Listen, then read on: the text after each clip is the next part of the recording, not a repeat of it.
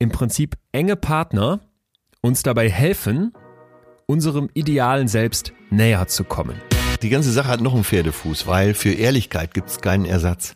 Was wir uns hier für, ein- für ein Korsett umschnallen als Gesellschaft ne? und wie wir so rumlaufen. Das ist ja nicht nur, sagen wir mal, vom Charakter her vorstellbar oder von der Persönlichkeit, sondern eben auch von der Körperlichkeit. Das scheint die Menschen schon so lange umzutreiben. Dann finde ich, ist das, dieser Blick in die Vergangenheit oft ein ganz wertvoller Hinweisgeber für unsere Gegenwart. Wo ich denke, mein Gott, sind wir noch nicht weiter als Gesellschaft? Betreutes Fühlen. Der Podcast mit Atze Schröder und Leon Windscheid.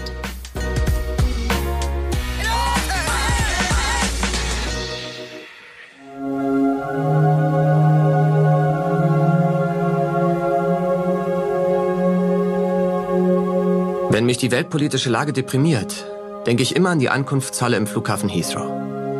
Es wird allgemein behauptet, wir lebten in einer Welt voller Hass und Habgier. Aber das stimmt nicht. Im Gegenteil, mir scheint, wir sind überall von Liebe umgeben. Oft ist sie weder besonders glanzvoll noch spektakulär, aber sie ist immer da. Väter und Söhne, Mütter und Töchter, Ehepaare, frisch Verliebte, alte Freunde. Als die Flugzeuge ins World Trade Center flogen, gab es unter den Anrufen der Menschen an Bord meines Wissens nach keine Hass- oder Rachebotschaften. Es waren alles Botschaften der Liebe. Ich glaube, wer darauf achtet, wird feststellen können, dass Liebe tatsächlich überall zu finden ist. Du hast mich gebeten und ich bin deiner Bitte gefolgt, zumindest die ersten 27 Minuten habe ich schon geschafft. Ja. Tatsächlich Liebe. Ja. Das war die Startszene. Ganz bisschen anders, als du beschrieben hast, aber Ja. die, die, die Pathos-Gießkanne ist definitiv umgetreten, ist äh, sülzt aus allen, aus, jed, aus jedem Satz. Ja, das ist ja auch das Genre, ne, in dem der Es Film ist das Genre und ich muss auch gestehen, dass es mich ähm, diese ersten 27 Minuten, die ich schon geguckt habe, berührt hat an manchen Stellen. Es ist aber auch wirklich, äh, es wird mit allen Mitteln gearbeitet. Es kommt eine Beerdigung vor, wo dann der Sohn in der ersten Reihe sitzt und äh, Liam Neeson spielt eine Musik ein, wo dann die Bilder der Mutter gezeigt werden. Da habe ich das erste Mal Sarg liegt. geheult. Da habe ich, da hätte ich auch fast geheult. Dann ähm, diese Szene in der Kirche, wo so ein, so ein Film gedreht wird und wo irgendwie eine Sexübung stattfindet, äh, quasi als ach ja. Trockenübung und plötzlich muss sie aber ihre Brüste schon mal zeigen, damit das Licht ge gecheckt werden kann und er soll sie massieren von hinten und das ist so bizarr und das Drehbuch äh, heftig. Also das müssen ganz krasse Köpfe geschrieben haben. Da ist ja wirklich kein Satz äh, ohne Filet. Ja, aber das ist, das ist ein perfektes Dreh, Drehbuch. Immer für Ja. das Genre, ist ja klar. Immer für das Genre. Du sagst das schon so rechtfertigend, denn ich muss jetzt draufschlagen. Pff. Also wenn da nicht noch ganz heftige Twists kommen, dann ist das für mich wirklich genau dieses Ding, was es uns Liebenden so schwer macht, weil äh, schon diese Anfangsszene, die wir gerade gehört haben, mit dem Sprecher da und diesen ganzen Bildern, die dazukommen, mit Küssen und in den Arm fallen und strahlende 80-Jährige, die sich lieben wie am ersten Tag.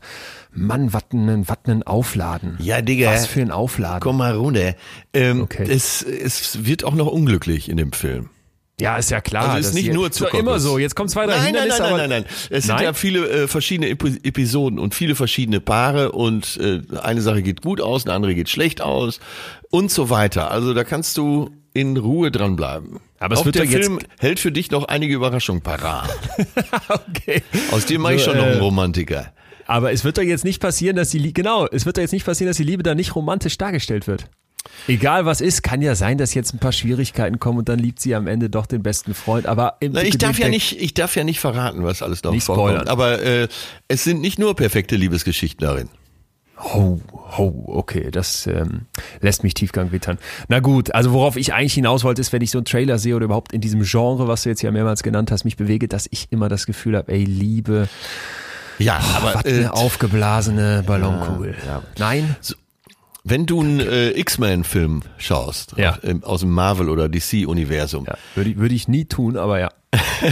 ach, hast du das Nee, hier schon? nicht. Finde ich, Was? finde ich ganz schlimm. Ja, okay, gut. Ich meine, du hättest das hier schon zugegeben, aber es kann auch äh, jemand anders gewesen sein. Equalizer habe ich geguckt. Ich finde immer dieses, dieses Comic-Ding finde ich so, so plump. Keine Ja, Ahnung. So. oder nimm mal Equalizer. Ist auch plump, weiß ich. Ja, und den habe so. ich aber geguckt. Aber das kann man sich doch mal gönnen, oder? Ja, klar. Du nein, weißt nein, auch, dass wenn da, ja, wenn da acht Killer ja. drumherum stehen, dann kann da Ja, nicht Mann. ein Mann äh, mit einem Brieföffner quasi eine halbe Armee umlegen oder mit einem Bleistift, wie bei John Wick.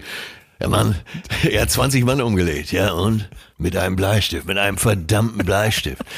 So, da weißt du doch auch, ja, das ist alles unmöglich, aber äh, Ja, okay. oder oder Die Hard. 1 bis 2000, das ist ja auch alles an den Haaren. Aber du bist in einem Genre unterwegs und ich habe mich mal mit dem ZDF-Redakteur fast bis aufs Blut, fast bis zur Schlägerei darüber gestritten, Echt? ob Titanic ein guter Film ist oder Pretty Woman.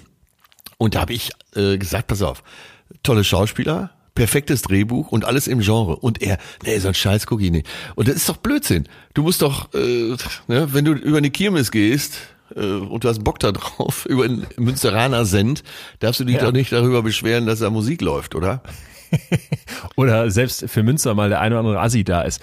Ja, du hast recht. Ja, wenn du du, hast in, recht. ja, wenn du Bock auf eine äh, Frittenstube hast, dann kannst du ja nicht verlangen, dass es da Kaviar und äh, andere Nee, Sachen das gibt. stimmt. Ja.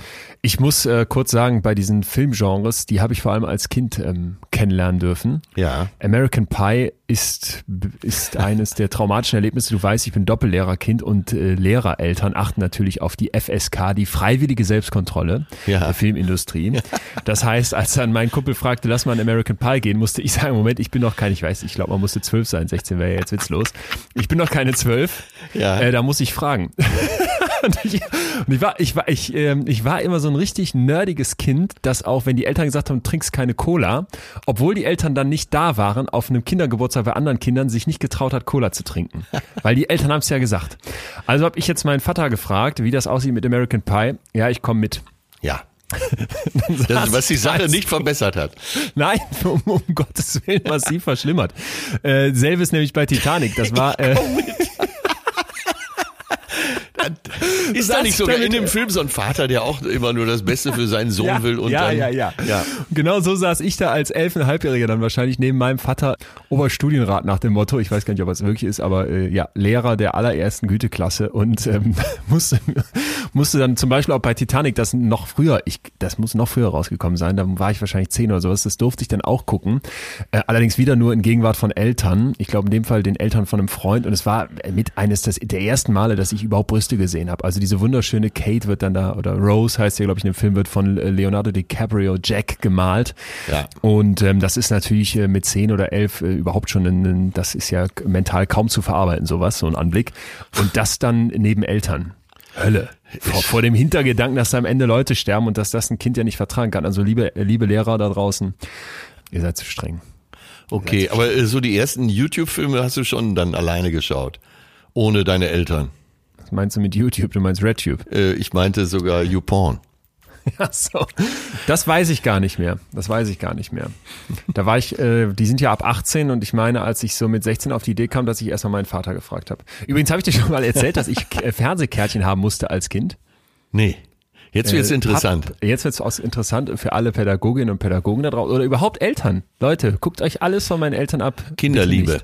Nein, Kinderhass, Ki- Kinderschänden nahezu. Also äh, Pappkärtchen. Ich kann nicht genau sagen, wie viel. Ich glaube, es waren sieben Stunden die Woche, ausgeschnitten, von hinten so mit so einer Wellpappe, hatte meine Mutter liebevollst gebastelt, vorne blau. Ja. Und dann standen dort die Zeiten drauf. Und zwar so in Viertelstundeneinheiten. Viertelstunde Karten gab's, Halbstundenkarten gab's, Stundenkarten gab's. Und die konntest du abgeben bei der Bank, meinen Eltern, und quasi dann entsprechend Fernseh gucken. Also äh, Ja. strengst reguliert. Tja, Naja, hat's dir bin geschadet? Man merkt äh, nichts. Weiß ich nicht. Ja. Nee, wenig Fernseh gucken ist bestimmt gut für Kinder, aber äh, du merkst, Ja. Da, in was für einem Haushalt ich aufgewachsen ja, das bin. haben die aus Liebe gemacht. Meinst du? Heute hätten die sicher einen anderen Ansatz, aber heute kriegst du ja auch Pornografie an jeder Ecke. Und da würde man sich schon fast wieder. Eltern wünschen, die sagen, oh, Ah, das stimmt. Ja. Das stimmt. Ich wünsche mir, ich, das stimmt. Ich denke mir das bei Handys oft, dass ich so denke, wenn ich Kinder unter so einem gewissen Alter mit Smartphones sehe, wird mir immer ähm, ganz anders.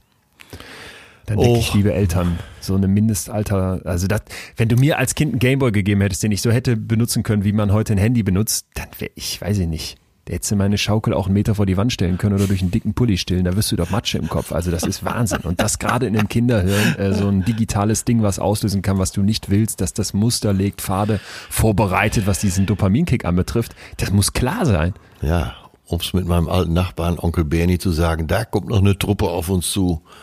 Ja. Darf ich mich ganz kurz aufregen? Nicht künstlich, sondern ganz ernsthaft. Es gibt zunehmend solche Internetangebote wie, wie Fortnite zum Beispiel, aber auch andere Spielmöglichkeiten, Ja. wo dann so raffinierte Köpfe wie Bibis Beauty Palace Werbung für machen, wo Glücksspielmechanismen eingebaut sind.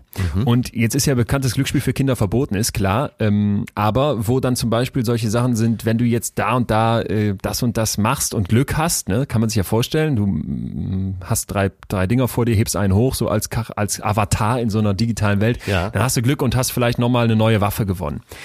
Und ähm, das ist ja dann noch zu verbinden mit In-App-Käufen, kann man sich auch vorstellen. Ja. Und äh, da wird aus meiner Sicht auf eine so heftige Art und Weise gerade mit Kinderhirnen äh, in Deutschland experimentiert, weil es eben nicht unter dieses Glücksspielgesetz fällt, wo du, wo du ausrasten möchtest. Also wer auch immer bei, bei seinen Kindern solche ähm, Spiele beobachtet und vielleicht dann auch dieses Suchtverhalten beobachtet, dem muss sich einfach klar machen, dass da die schlauesten Köpfe, die es so gibt, dran gesetzt werden, um Kinderhirne so süchtig wie möglich zu machen. Und dass das zugelassen ist, das macht mich stinksauer. Also Ja, überhaupt ja. so diese E-Gaming-Nummer, dass das hier so als Sport dargestellt wird, wo ich so denke, ja klar, wenn du jetzt zusammen irgendwie eine Aufgabe online löst in einem, in einem E-Game, Ja. fein. Ich habe ja auch Computerspiele gespielt, Stronghold, Age of Empires, ähm, Ich verstehe nur Zoo Bahnhof, Tycoon. aber äh, ja. Gut. aber äh, jetzt so zu tun, als wäre das ein Sportersatz oder irgendwie ein Äquivalent, Ja. weil wir hier eine Spieleindustrie brauchen, das macht mich so dermaßen sauer, weil das ist so ein absoluter Humbug. Kinder vor Computern ist ein Fail. Äh, ein bisschen ist okay, aber ein bisschen ist wie mit jedem Rauschmittel, ein, ein bisschen kann man verkraften. Aber vom Grundsatz her so zu tun, als wäre Computerspiel was Tolles, voll Schwachsinn. ja, ich glaube, alle, die sich Ich, äh, Gedanken darum machen, sind ja schon mal auf einem guten Weg. Ja, weiß ich nicht. Wenn ich mir so angucke, in unserer Regierung gibt's immer dieses äh, Toll und Gaming und das müssen wir noch Nein, ich meine jetzt äh, Eltern, die sich Gedanken so. äh, über den Computerkonsum ihrer Kinder machen, äh, sind ja schon mal damit beschäftigt und äh, das ist ja schon mal ein Riesenschritt dahin. Vielen ist es scheißegal. Hauptsache, die sind Ja. ruhig, die Blagen. ja, und da fängt's Genau, doch an. ja, das stimmt. Tablet ist in die Hand. Ja, Das stimmt. ist eben eine Verwahrlosung, äh, ja, auch wenn sie etwas schicker aussieht. Es ist ein mentaler Missbrauch, anders will ich das nicht sagen. Es gab mal in, ich glaube ja in Rumänien, oder? Gab es doch diese Waisenkinder, die so ganz stimulusarm in solchen Heimen aufwachsen Ja, ja, mussten, ja, wo die genau, wirklich genau, in, genau. bis So als hohen. Alter quasi in so, in so Betten lagen, ne? Ja. mit, äh, mit Gitter drumherum. Ähm, wo du nachher wirklich sehen konntest, was das, was das im Prinzip mit Menschen macht, ne? wenn du dich nicht adäquat um die kümmerst, sondern die mit so Billo äh, Stimuli ab, abspeist. Und eine App, Fortnite und so weiter ist nichts anderes. Das ist äh, Billo. Ja, Ja. und denk mal Naja. dran, äh, das wirst du ja ein Leben lang eigentlich nicht wieder los. Nee, nee, genau. Wir, So wir haben so eine geistige Verwahrlosung auch eben, ne? Ja. Und, und emotional ja sowieso, ja. in einer ganz entscheidenden Zeit, wo in deinem Kopf so die wichtigen Pfade äh, ins, ins Dickicht gehackt werden, guckst du dann auf blinkende Apps. Raffiniert. Ja. Jetzt sind, schon, sind wir schon fast bei unserem Thema, Liebe. Wie soll aus, äh, so jemand hat sich ja schwer, echte, Ah. reife Liebe zu entwickeln. Er müsste stundenlang, um in seinem Metier zu bleiben, tatsächlich Liebe glotzen oder äh, die Sims spielen und versuchen, Leute zusammenzubringen. Ja, äh, Liebe, äh, bist du, bist du startklar? Sollen wir noch mal ein bisschen Recap vom letzten Mal machen? Ja, lass Wo das mal machen. Sind wir geendet? Ähm, Ähm, ja, wir sind ja äh, geendet da äh, mit einmal mit dem Zitat von dir, beziehungsweise was du zitiert hast. Und das andere war eben dieser interessante Gedanke, dass Liebe ja viele kleine, viele kleine sich immer wieder verlieben sind. Ja. Die unter Ja, die genau. Haut gehen. Weil sie so fein sind, können sie auch schneller unter die Haut. Das fand ich so ein schönes Bild. Ja, und, und ebenso diese Idee, okay, Liebe ist ein Mikromoment, das war ja so das Stichwort, Ja. ne? Und das Zitat dazu war, Liebe ist kurz, aber sie kommt immer wieder.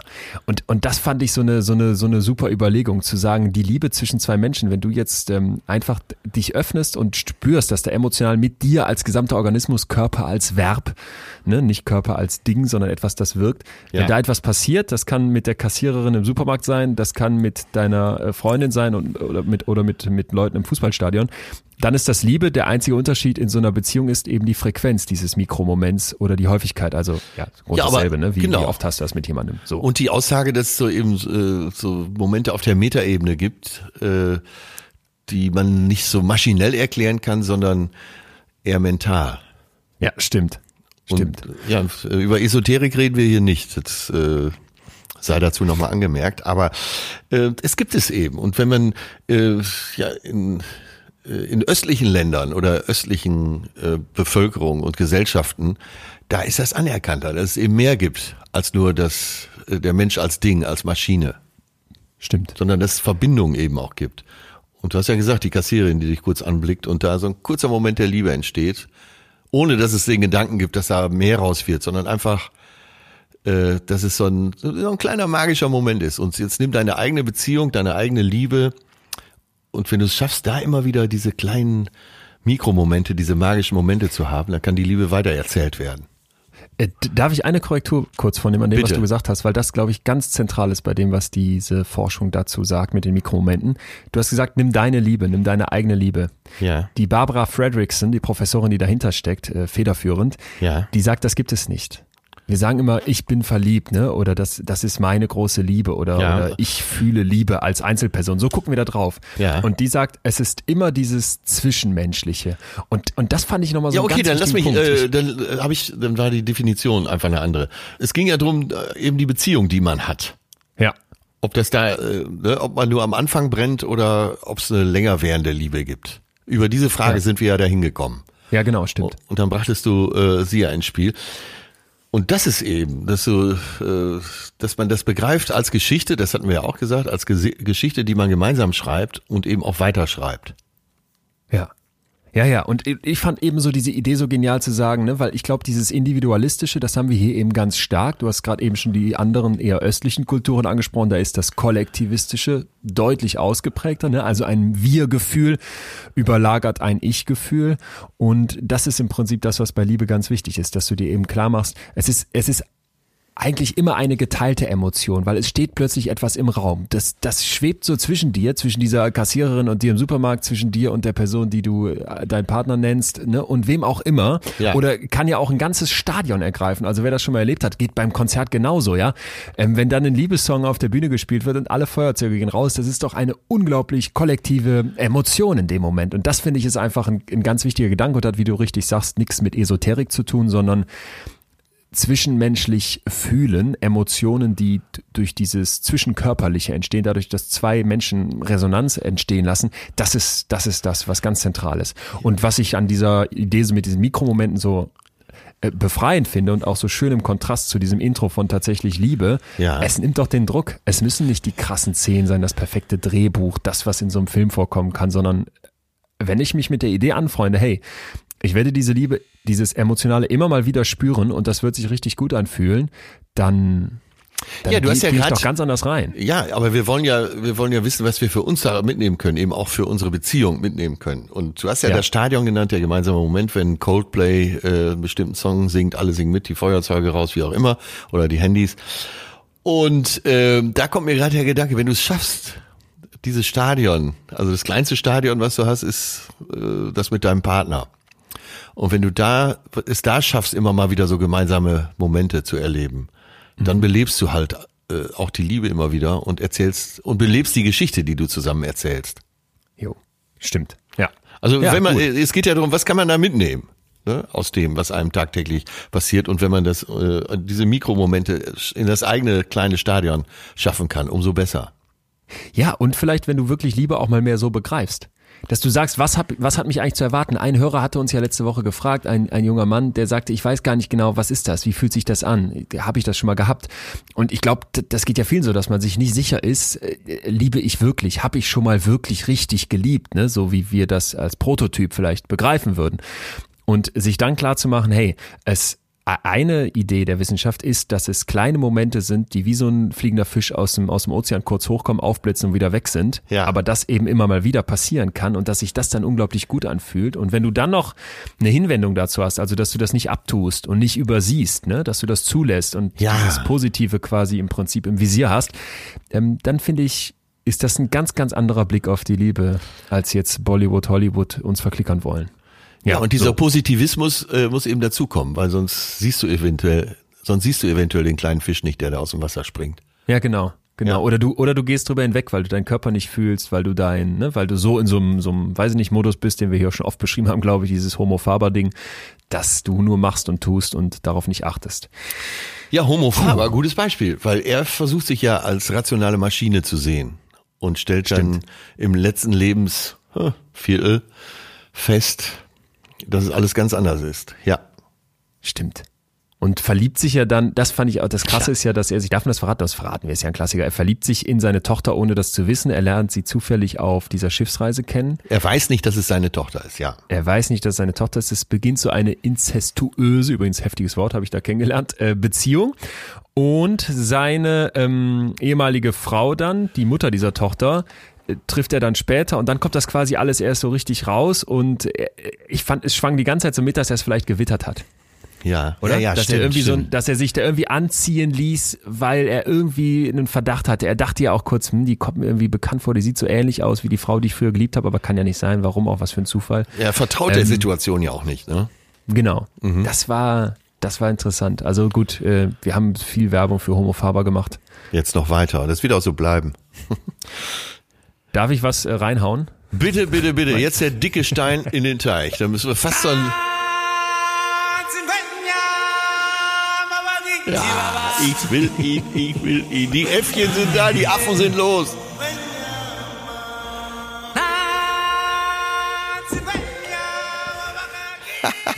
Ich habe für dich die Kapuzineräffchen nochmal rausgekramt Ah, ist das und ähm, gemäß deiner Bitte, dass ich doch für die Liebe sowas mitbringe, habe ich äh, wirklich explizit danach gesucht und was gefunden.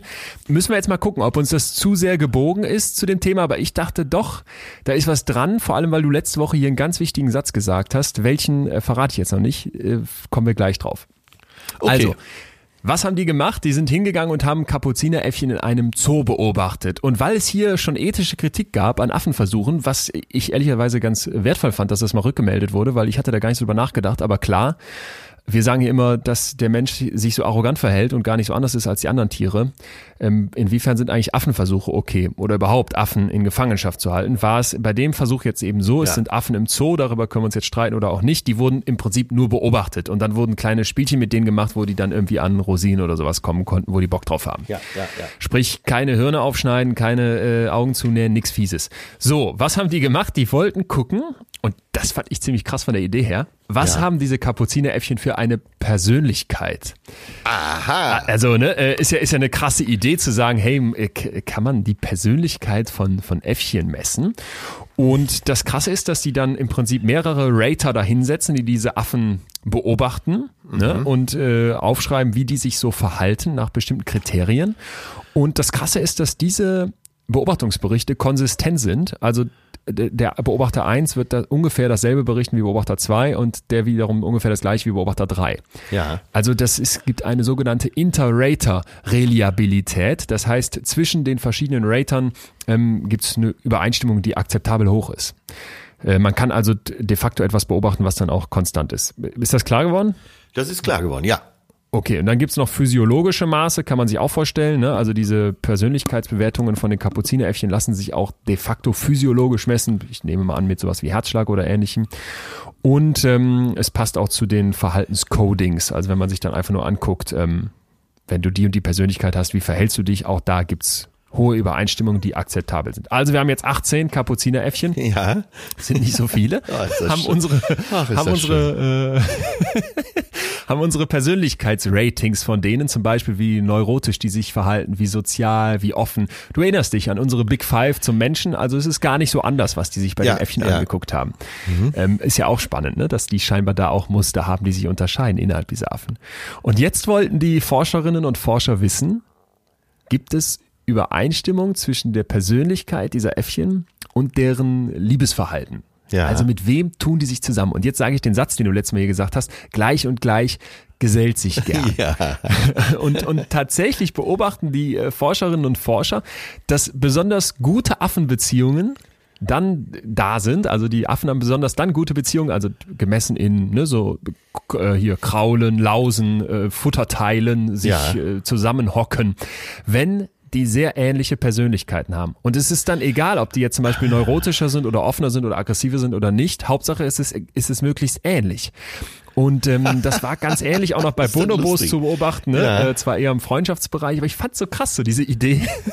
wir, wir haben sie alle vor Augen jetzt. Die Raterinnen und Rater sitzen da mit ihren Höckerchen, gucken sich die Affen aus, aus, aus, dem, aus dem Gehege an, machen ihre Strichlisten und danach merken die, ach krass, die, die wir hier unabhängig voneinander ähnlich bewerten in der Persönlichkeit, die lieben sich auch mehr. Oder verhalten sich liebevoller. So jetzt ne, ist jetzt alles ein bisschen überspitzt. Ja, ja. Du merkst schon, wir müssen bei 18 ähm, Kapuzineräffchen und noch ein paar Bonobos jetzt vorsichtig sein, aber ich wage jetzt mal, wie man das interpretieren könnte.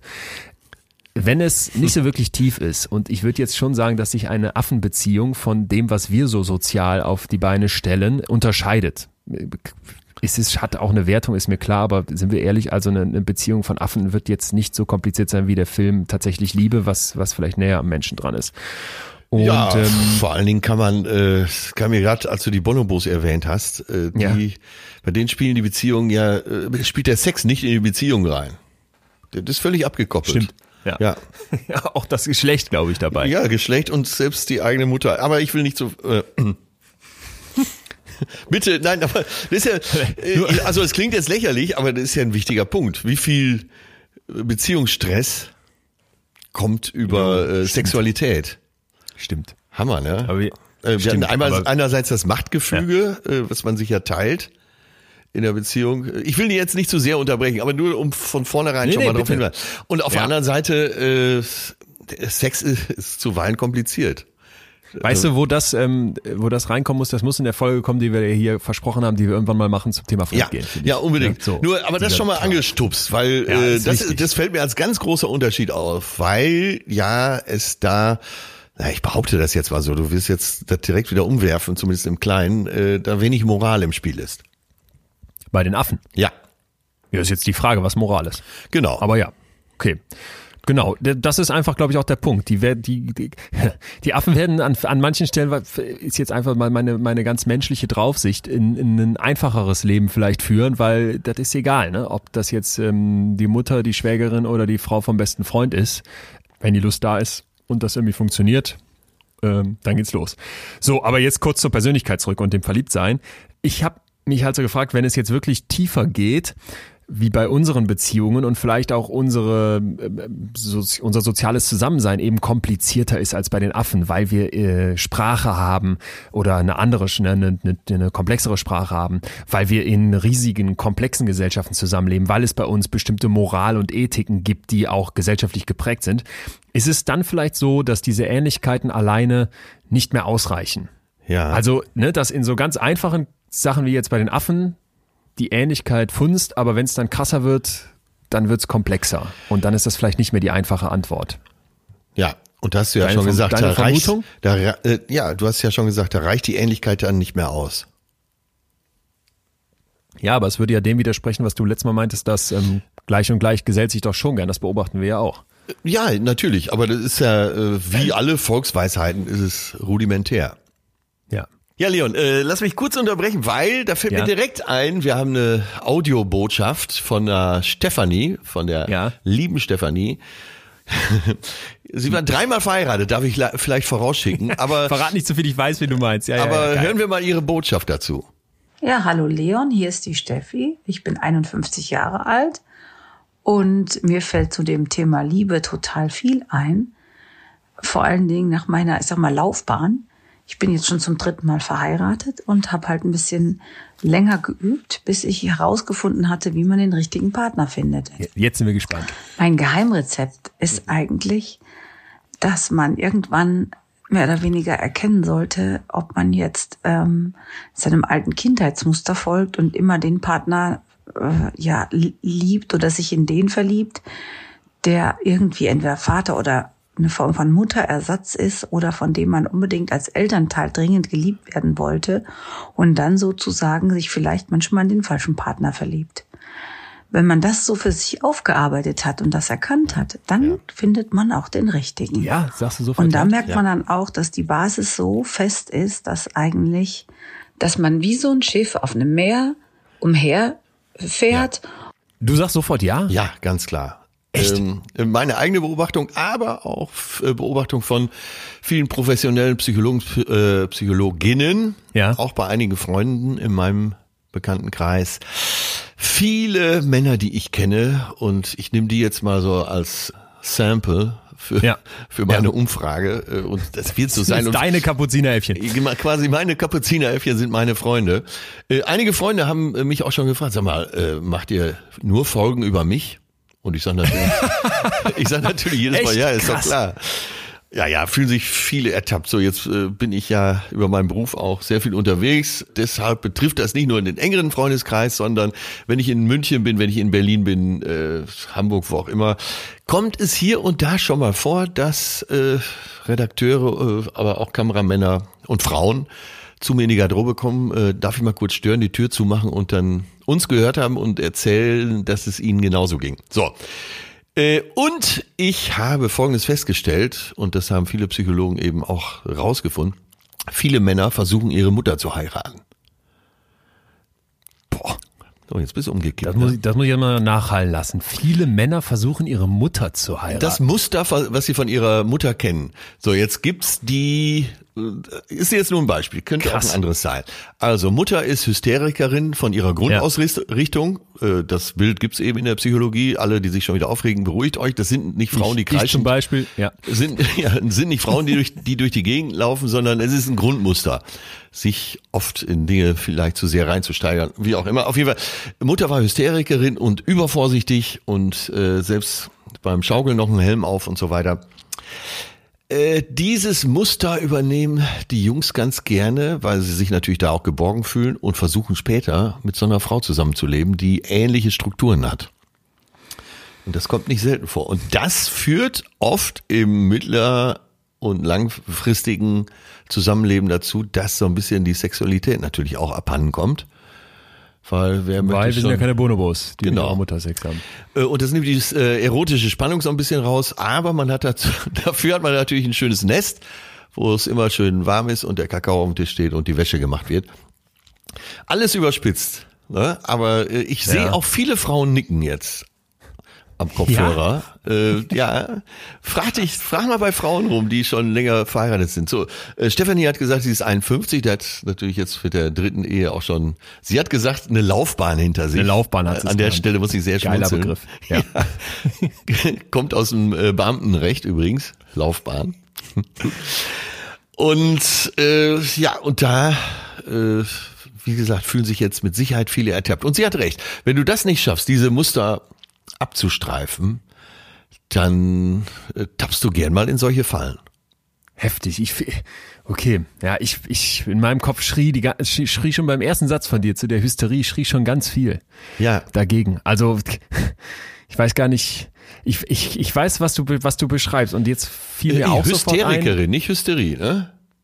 Ja, aber du weißt, dass, also Hysterie war ja eine, jahrzehntelang, wenn ich richtig informiert bin, aber auf jeden Fall lange Zeit eine exklusiv weiblich psychische Störung. Das musst Ja. du dir mal reinziehen. Ja. Also die Hysterie, wenn jetzt eine Frau dann laut wurde ne, oder aufbrausend, dann hieß es hysterisch, das ist psychisch krank. Aber es gibt's bei Männern nicht. Und jetzt rate mal, was die Therapie, die Therapievorschläge damals dagegen waren, wie man das lösen soll. Ja, äh, sag mal. Vibratoren. Ach so, ja. Also die muss nur mal richtig, ne? Und dann ist die wieder, dann ist sie nicht mehr so verkrampft und hysterisch. Und deswegen ist bei mir, wenn so ein Begriff fällt, äh, Zieh mir das nicht zu sehr auf das Feld. Echt, das äh, Nee, wird der okay. Sache, glaube ich, nicht gerecht. Äh, na gut, das, das wollte ich auch nur sagen. Bei mir gehen dann so Alarmglocken an, wenn das heißt. Ne? Und ich Äh, habe weil- nur die Hysterikerin als Beispiel genommen und möchte gar nicht ähm, äh, in der Hysterie unterwegs Gut. sein, sondern nur so Okay. als, als Grundzug und auch nur als Beispiel. Ja. Das kann jetzt auch komplett in die andere Richtung schlagen, dass äh, Mutter alles Verstanden. egal war oder Okay. es geht ja nur um Grundzüge und es war nur ein Beispiel. Ja, und, und was ich gleichzeitig aber auch sofort dachte, wenn ich jetzt versuche, mich dem mal anzunehmen, wäre so dieser Ödipus-Komplex. Ja. Das muss Jahrtausende alt sein. Ich weiß nicht genau, wann das geschrieben wurde oder wann, seit wann es das gibt. Ne, das ist mindestens 2000 Jahre alt. Und wenn du dir dann überlegst, okay, das scheint die Menschen schon so lange umzutreiben, dann finde ich, ist das, dieser Blick in die Vergangenheit oft ein, ein, ein ganz wertvoller Hinweisgeber für unsere Gegenwart. Weil dann ist vielleicht ein Teil daran wahr, ne? Und das, was du gerade eben beschreibst, es werden viele Leute nickend da sitzen, das mag ja sein. Ja, äh, ich, vielleicht mache ich es noch einfacher. So, du kennst die Mütter, die sobald das Kind äh, stürzt irgendwo, sei es auf dem Ja. Spielplatz oder vielleicht äh, man ist im Café und dann spielen die Kinder ja auch miteinander. Da gibt's die einen Mütter, die äh, sagen, das gehört dazu, ne? eine Beule einmal Ja. pusten ist alles wieder gut. Äh, es gibt aber auch die Mütter, die sofort hochstürzen und äh, schreiend dahin rennen. So, da, Das, das, ist noch schlimmer als Gaming. ja, und das, genau. Und das Kind wird doch auf jeden Fall was von diesen Mustern übernehmen. Das ist doch völlig ausgeschlossen, dass es nicht so ist. Nee, safe, das glaube ich auch. Also das ist auch belegt. Du übernimmst unglaublich viel natürlich von deinen Eltern. Ja. Ja. Und du warst jetzt der, jetzt nochmal kurz zu der Idee zurück. Ich äh, lerne bestimmte Muster von meinen Eltern. Ähm, in, in meinem Fall müsste ich jetzt ja überlegen, was macht meine Mutter aus und das in meiner Partnerin suchen, ja? Ja, und äh, seid, oh, ja. Heute, seid ihr sicher? Also da, ich ja, wo entsteht denn dein erstes Frauenbild? Das ist doch klar. Ja, aber ist nicht auch dieses gegen die Mutter auf, also gegen die Eltern überhaupt aufbegehren, ist nicht genau dieses, was du da beschreibst? Äh, mit der Mutter äh, unverst also ja entweder, also, entweder ist die Mutter so schlimm, dass du sagst, ich suche ganz was anderes, aber bei den meisten gerade also aus glücklichen Kindheiten ist es doch so, dass man äh, ja, dass man das alles ganz schön okay fand. Okay. Bei ja, Vätern ist es glaube ich nochmal anders. Wie heißt es so schön? Das halbe Leben versucht man nicht zu werden wie der eigene Vater, den Rest des Lebens versucht man genauso zu werden.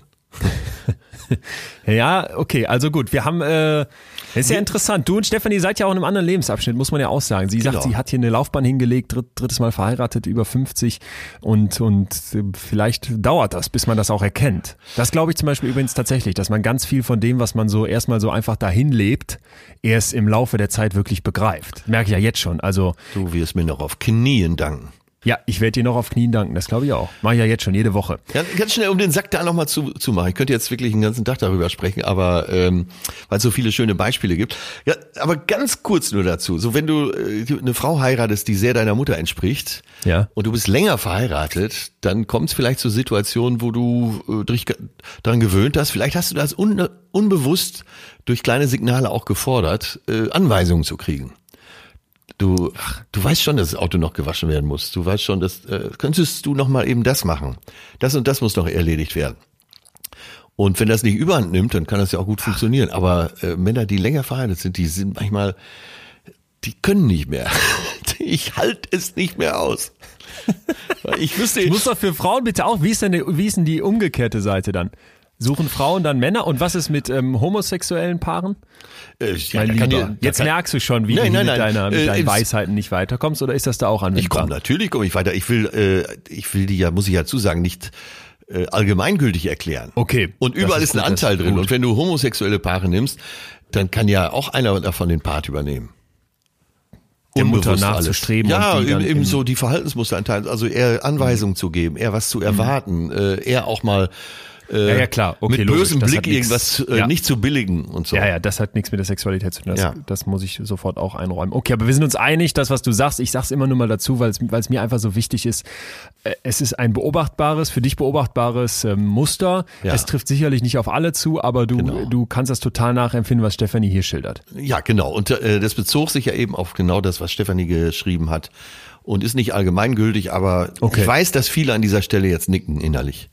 Ja, kann man sich vorstellen. Ist dann von mir auch komplett gekauft. Wollte ich jetzt gar nicht irgendwie draufhauen, nur einmal, um es einzusortieren. Gott sei Dank. Man merkt aber schon, dass du wirklich äh, Psychologie studiert hast und äh, mein Studium waren acht Staffeln Sopranos. Nein, ähm, wo Toni Soprano seine Therapeutin irgendwann fragt, sagen ja. Sie mal, ist es immer die Mutter? Und die äh, guckt so über die Brille und sagt, ja, es ist immer die Mutter. es ist, es ist ja, ist ja hochinteressant. Ich, ähm, das wollte ich dir noch erzählt haben. Ich habe letztens mit Dorothee, ich weiß den Nachnamen leider nicht mehr, von der deutschen Presseagentur ein Interview gehabt zum Thema Hochstapler. Syndrom haben wir hier mal behandelt, das hat sie scheinbar gehört und wollte noch ein paar Sachen wissen, ja. abklären. Und das war ein total interessantes Gespräch und wir haben wirklich uns auch viel länger unterhalten als geplant. Dann legten wir auf und so eine halbe Stunde später bekam ich eine Mail von ihr, wo sie dann eine Frage aufgeworfen hat, die mich ähm, wirklich in den in den Grundfesten so, äh, in dem, was wir hier tun, aber auch natürlich, was irgendwie mich als Psychologe umtreibt, äh, ge gepackt hat. Und zwar hat sie geschrieben, in meinen Augen sind psychologische Herangehensweisen eigentlich etwas sehr Subjektives. Ja. Durch meine Texte und Podcasts und auch deinen und so weiter werden sie allerdings öffentlich und für viele zugänglich. Der Bezug zur Person, das Subjektive, geht dadurch verloren, finde ich. Kann so etwas fatal sein, weil Menschen aus diesen Informationen teilweise das Falsche ableiten. Und das haben wir dann noch so ein bisschen diskutiert. Und das, das fand ich ganz interessant. Was also war denn der Tenor der Diskussion? Der Tenor ist doch, wir legen hier äh, Muster offen. Ja. Und Jetzt nehme ich dem das Subjektive weg, was ja an ganz vielen Stellen das Ziel der Psychologie ist. Wir wollen ja allgemeingültige, genau. möglichst, äh, ja. möglichst für jeden zutreffende Themen finden und müssen eigentlich immer wieder einräumen als Psychologinnen und Psychologen, dass wir ganz schnell an Grenzen kommen. Denn genau das, was du jetzt gerade beschrieben hast, klar, das ist dann so Soprano, äh, da wird das beschrieben, es wird beim Oedipus-Komplex beschrieben und irgendwie scheint es so logisch und alle nicken. Ja. Aber ist es wirklich so? Steckt vielleicht noch was ganz anderes hinter? Ist es die Mutter? Sind es vielleicht eher irgendwelche Erlernten? Ne? Ja, und, und ja. das wäre ja dann immer der Job, genauer hinzugucken und dem wieder das Subjektive zu geben. Und ich habe ihr dann geschrieben, dass das ja unser Versuch hier eigentlich ist durch die Kombination, indem wir immer wieder auch Leute zu Wort kommen lassen, uns, uns versuchen abzugleichen mit allen da draußen, Ja. dass wir eben das Subjektive behalten, obwohl wir nach den Mustern suchen. Genau. So, so verstehe ich auch Psychologie, um ehrlich zu sein. Ja, das ist ja äh, sowohl modern als auch wahrscheinlich absolut zutreffend. Aber klar, alle suchen immer nach dem Königsweg und nach genau dem Werkzeug, mit dem es geht. Aber dafür sind die Menschen zu unterschiedlich. Das kann wahrscheinlich einfach überhaupt nicht gehen. Und trotzdem, und da habe ich jetzt was für dich hier im, im Petto, das, ähm, das wird dir hoffentlich so gut gefallen wie mir, gibt es natürlich bestimmte Methodiken und Kniffe, die auf uns dann gar nicht unbedingt zutreffen müssen, aber wo wir trotzdem was draus mitnehmen können, wo wir theoretisches Wissen plötzlich in unsere eigene Beziehung, in unsere eigene Liebe einfließen lassen können. Und da möchte ich dir vom Michelangelo-Effekt erzählen. Letzte Woche schon angekündigt, äh, Michelangelo Buonarroti, habe ich es richtig ausgesprochen, weißt du das? Wusstest du das übrigens, dass er mit dem Nachname Buonarroti heißt? Nee, wusste War ich mir nicht. bekannt. Äh, Michelangelo Buonarroti ist uns allen ein Begriff, dieser Skulpturhauer ähm, und Maler, ne? Riesiges Genie, der zum Beispiel den David aus Stein gemeißelt hat, ich nehme an Marmor. Der wird benutzt, also dessen Name beziehungsweise dessen Fähigkeiten als Bildhauer, um ein psychologisches Phänomen zu beschreiben. So, und der sagt, dass das ähm, Skulpturen machen im Prinzip ein Prozess ist, bei dem der Künstler aus einer, aus einer versteckten Form, diesem Steinblock, etwas herausholt. Ja, ja, ja, ja, ja, ja, ja, ja. Ich Ja? wusste, ich habe es doch schon mal irgendwo gelesen. Das ist Doch, so eine geile, das ist so ein geiles Jo. Bild, was jetzt kommt. Jo, das ist so und der sagt, okay, jetzt bitte stellen wir uns alle wirklich bildlich diesen David vor und wie der wie der Michelangelo den da rausgeholt haben muss und was das für eine Perfektion ist. Der sagt, dass das, was man dann freilegt, im, im Grunde die ideale Form ist. Also wir Ja. haben vorher diesen Steinklotz und alles, was dann der Künstler, die Künstlerin da rausholen, das ist da schon drin, aber erst nach diesem Prozess Ja, ist da ja. die perfekte Form. Und jetzt kommen wir zum Michelangelo-Effekt be bezogen auf die Liebe. Ich glaube, wir, wir können uns alle vorstellen, dass wir durch die Personen, die wir lieben, und das ist jetzt gar nicht auf romantische Liebe reduziert, ne? das kann eine Mutter sein, das kann ein, ein Freund sein, das können andere Fußballfans sein, mit denen man sich zusammentut, dass diese anderen uns shapen. Ich muss hier immer aus dem Englischen so ein bisschen ne? Ja, formen, schleifen, schnitzen, wie auch immer.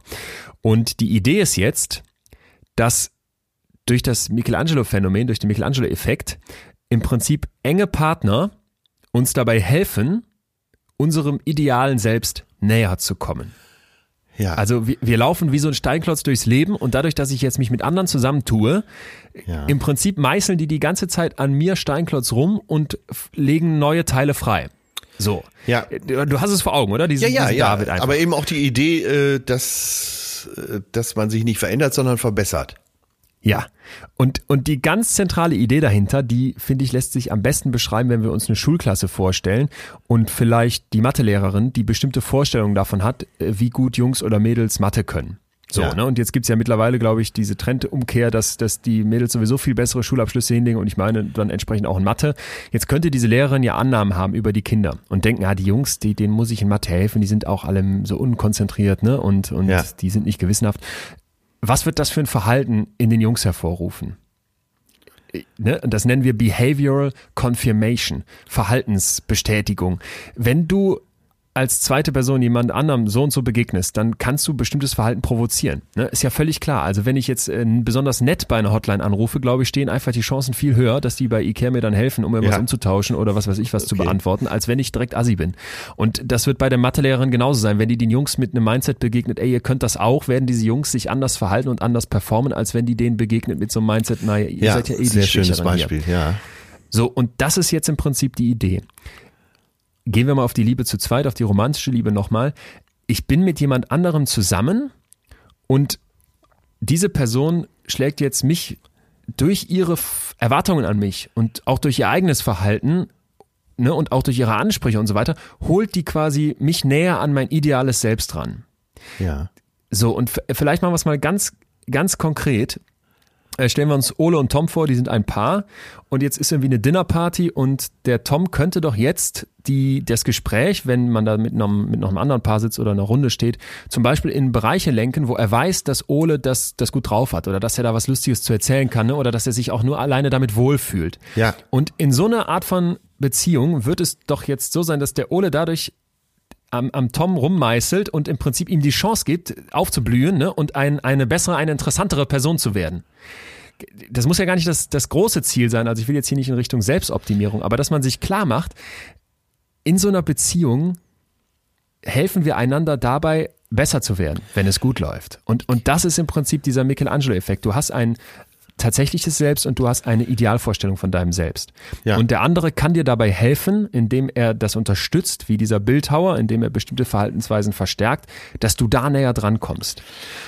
Ja, jetzt hattest du ja, äh, deine Eltern waren beide Pädagogen. Ja. So. Und äh, ich sage ja nichts Neues, wenn ich sage, äh, gute Pädagogen machen das ja genauso. Dass sie dich bestärken und eben da abholen, wo du stehst und dich nicht irgendwo in die Ecke stellen und sagen so, du kannst das nicht, mal schauen, was wir noch machen können. Ja. Also du, du, du, du verstehst, ne? Ja, das ist ja genau dieser Effekt.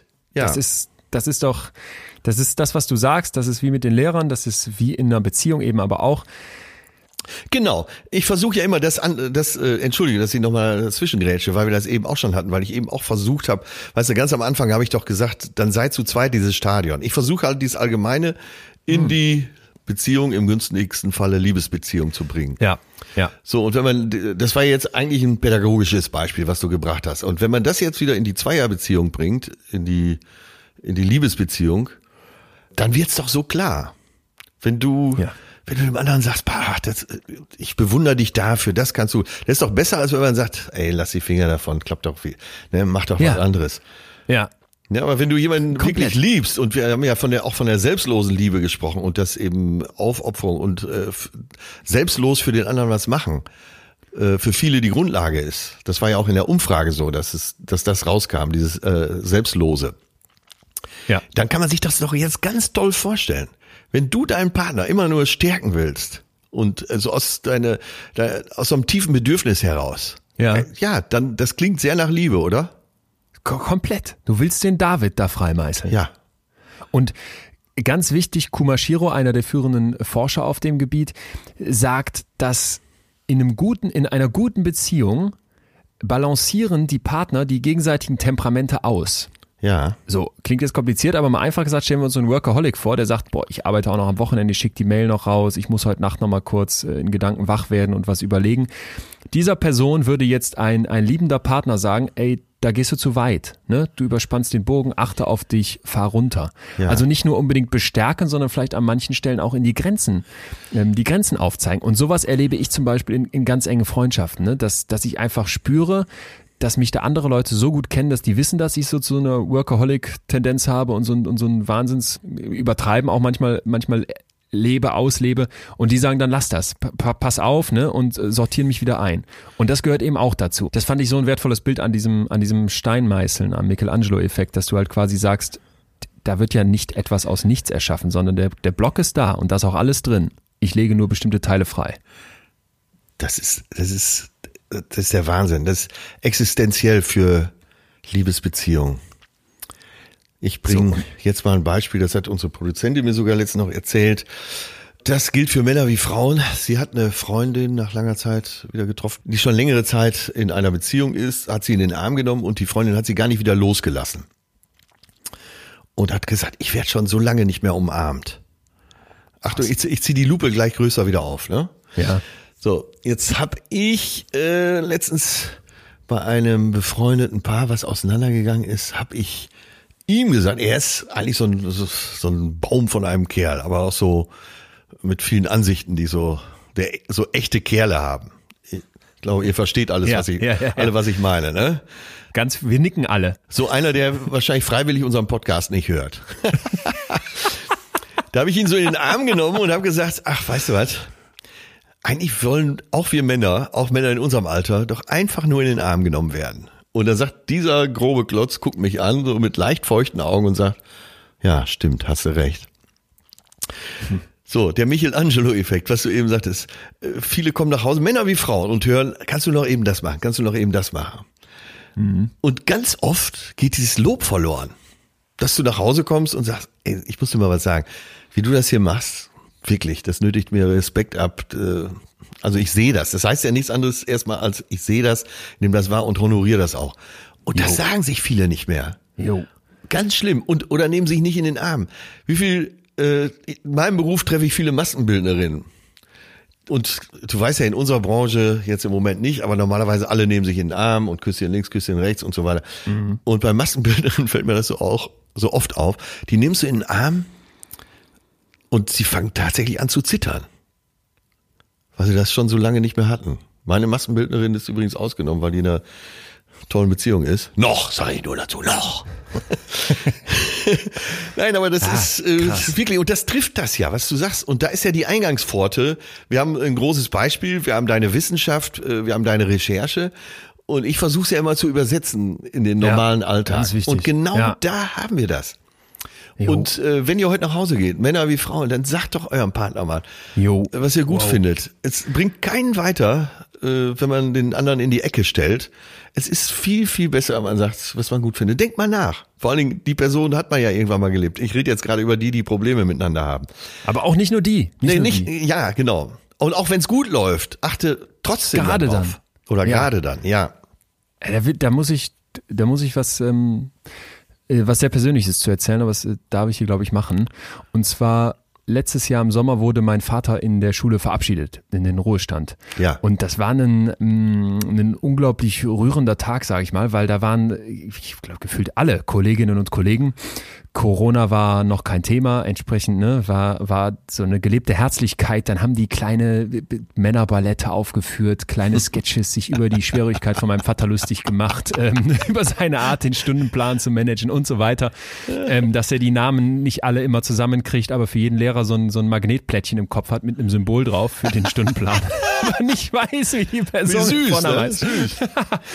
Und ähm, mein Bruder, meine Mutter, ich, wir waren da und ähm, äh, entsprechend auch total gerührt von der von der gesamten gesamten Szene. Und dann irgendwann kam der äh, Peter Wirz an der Schulleiter und sagte so ja Jungs ihr könnt ja richtig stolz sein auf euren Vater ne? Und dann hab, haben wir beide so genickt und dann meinte der das, weiß er auch ne? Das sagte dem auch so und dann haben wir beide auch wieder so genickt. Und dann stand meine Mutter daneben und meinte na seid ihr euch da so sicher und, und dann plötzlich fiel es mir in Anführungsstrichen wie Schuppen von den Augen, ne? weil, weil ich so dachte, stimmt, äh, wann habe ich das eigentlich meinem Vater mal gesagt, dass ich äh, verdammt stolz auf den bin, ne? Und das, das, die, die, die, das jetzt hier gerade zu sehen, dass da, Ja. weiß ich nicht, 100 Kolleginnen, Kollegen, Schülerinnen, Schüler, ähm, Schulsprecher und die kommen zusammen und, und feiern die, diesen Abschied. Das, das ist ja nicht selbstverständlich und schon gar nicht so und schon gar nicht so ehrlich und, und Ja. dass er da einen Top-Job gemacht hat und so weiter. Ne? Könnte ich jetzt die Liste länger führen, ist jetzt auch egal. Ähm, muss ich ihm sagen. So, dass, dass mir da klar wurde, ey, habe ich das oft genug gemacht und, und da fiel mir noch was Zweites auf, auch so in der Liebe zwischen Eltern und Kindern. Man erwartet als Kind, dass die Eltern auf einen stolz sind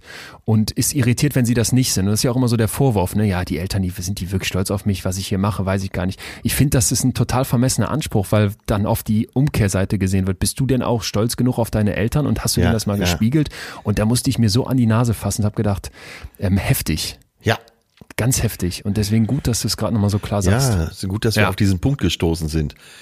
Ja. Mein Gott, wie gut, wie Mann, gut, ey. wie gut. Ja, und, und äh, vielleicht noch einmal kurz zum, zum, zum Abschluss dazu. Also die Idee ist, dass wenn du sowas schaffst, wenn du dieses Michelangelo-Phänomen in deiner Beziehung drin hast und jetzt bitte nicht alle mit der, mit der Meißelmentalität denken, rumlaufen zu müssen. Es geht um Kleinigkeiten, ne? Dann resultiert das in solchen Aussagen wie, ich bin eine bessere Person, wenn ich mit, mit ihm oder ihr zusammen bin.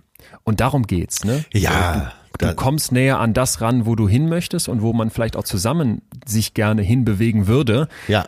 wenn, wenn man ja an sich rum, an sich rum meißelt. Ja, und dass man zusammen besser ist als die Summe dieser beiden. Ja.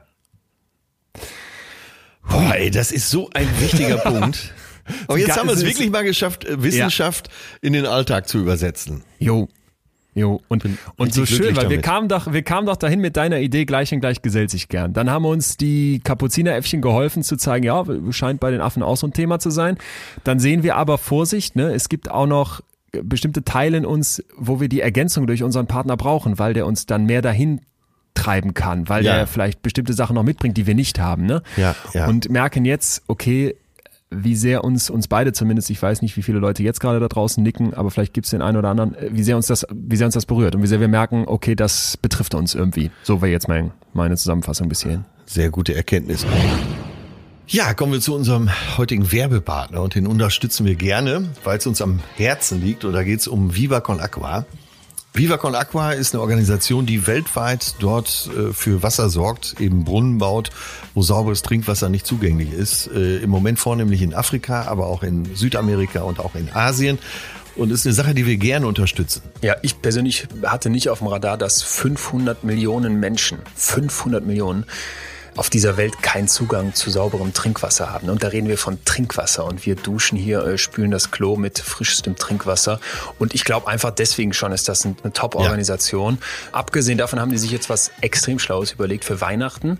Bevor man was Sinnloses schenkt, hat Viva Con Agua eine Aktion, die heißt Deine Spende als Geschenk. Da könnt ihr einfach online auswählen und es gibt zehn Möglichkeiten von Seife für eine ganze Schule für 15 Euro über einen Wasserfilter für eine Familie für 20 Euro bis hin zu einem ganzen Brunnen für 12.000 Euro. Das heißt, bevor Mutter dann Für die Rich Kids den. Dreikaräter kriegt oder Fatti neue Felgen, Ja. Liebe ein Brunnen. Und die Idee ist also, dass du quasi diese Spende tätigst und dann kriegst du einen sehr, sehr schicken Ausdruck, damit du auch was in der Hand hast an Weihnachten.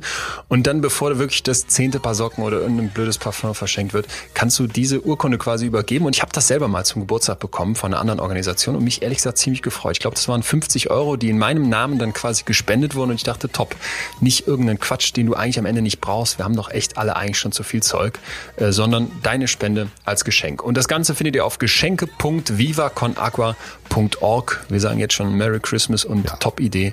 Danke Viva Con Agua, dass ihr macht, was ihr macht. Mehr als sinnvoll.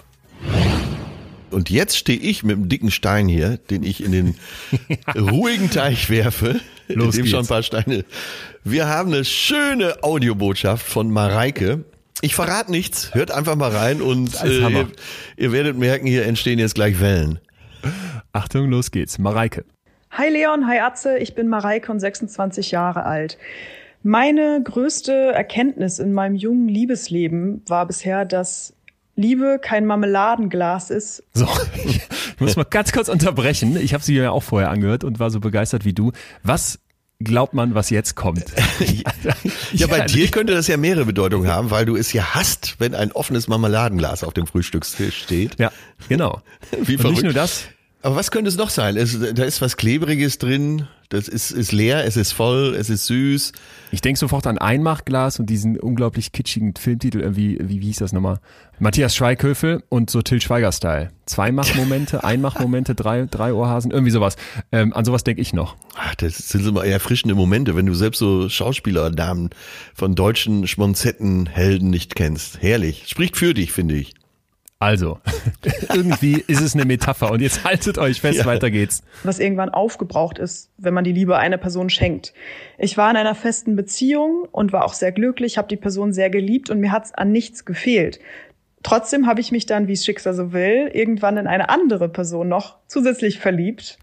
Und das hat natürlich zu vielen Konflikten geführt und mein erster innerlicher rationaler Impuls war natürlich, oh Gott, Untreue, Betrug.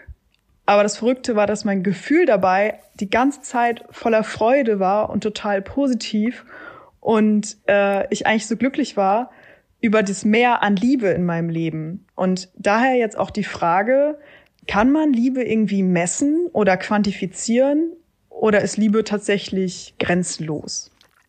Ha, wenn Ja. Mareike das so erzählt, Ja. äh, ach Gott, ich sehe schon wieder alles positiv. Verdammt.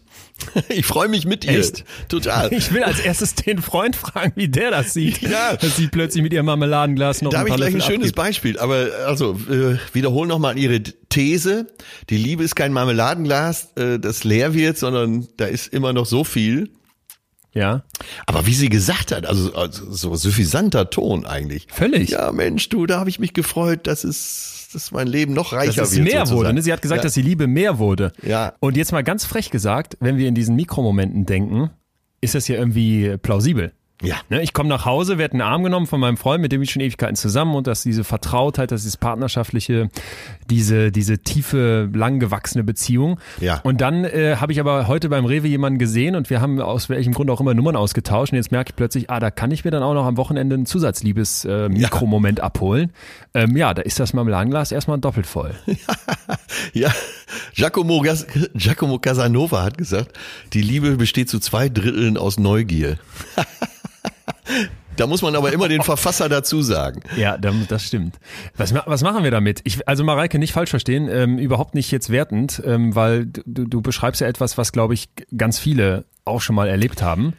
Und wir haben ja auch schon angekündigt, dass wir das Thema Fremdgehen nochmal später behandeln. Ich weiß aber Ja. gar nicht, ob es nur in diese Richtung geht, weil Ihre Einsicht ist doch jetzt gerade, Liebe, oder Ihre Frage ist ja jetzt, lässt sich Liebe quantifizieren, wie lässt sie sich messen? Das haben wir letzte Folge ja schon ausführlich besprochen und lässt sich Liebe quantifizieren im Sinne von, gibt es da so ein Limit? Ist das Glas irgendwann leer oder kann ich da wunderbar verteilen? Das wäre jetzt, glaube ich, das, was wir klären müssen. Ja, Jesus sagt, ich habe euch alle lieb. Der hilft uns auch nicht weiter. Entschuldigung, nee, wollte ich gerade sagen. Also das bei aller Liebe für deine Zitatze-Zitate, äh, das hilft nichts. Was, was machen wir damit? Was ist denn deine, deine Sicht darauf? Ist es denkbar, dass man Liebe teilt im Sinne von, ähm, vielleicht ja auch gar nicht, dass man sagt, ja, machen wir es doch mal so, vielleicht ja auch gar nicht, dass man sagt, ich muss jetzt eine Affäre haben, sondern dass man sagt, ähm, gibt es so eine, auf, äh, gibt's eine aufbrauchbare Liebe, wie sie Marmelade im Glas ist, oder kann ich mein Kind lieben, unendlich und unendlich meinen Partner? Ich glaube, an der Stelle hat sie recht, dass, äh, dass Liebe ja nicht aufgebraucht werden kann. Nur auch sie hat nur 100% Aufmerksamkeit und Energie. Und wenn du dann jemand anderen noch liebst, dann kannst du deinem einen Partner ja schon mal die ganzen 100% nicht mehr geben, oder? Ja, dann nochmal meine, meine Frage zum Thema Kinder. Wenn ich dann ein Kind habe, ist das dann diese ganz andere Liebe? Wir haben ja letztes Mal besprochen, dass es verschiedene Formen von Liebe gibt, aber dass ähm, im Zweifel ja gefühlsmäßig doch irgendwie irgendwann Ebbe ist. Gilt das da auch? Also wenn ich mein Kind zu 100% liebe, Kann ja, man nicht aufklären. Wenn du zwei Kinder hast, genau, zum Beispiel. würde das ja, heißen, dass du die nur noch jeweils zu 50% liebst. Widerspricht ja dann deiner These. Ja, ab- absolut, absolut. Okay, Deswegen sage okay. ich ja, das kann Ja, nicht stimmen. Verstehe. Aber ja, kann irgendwie nicht stimmen. Ja.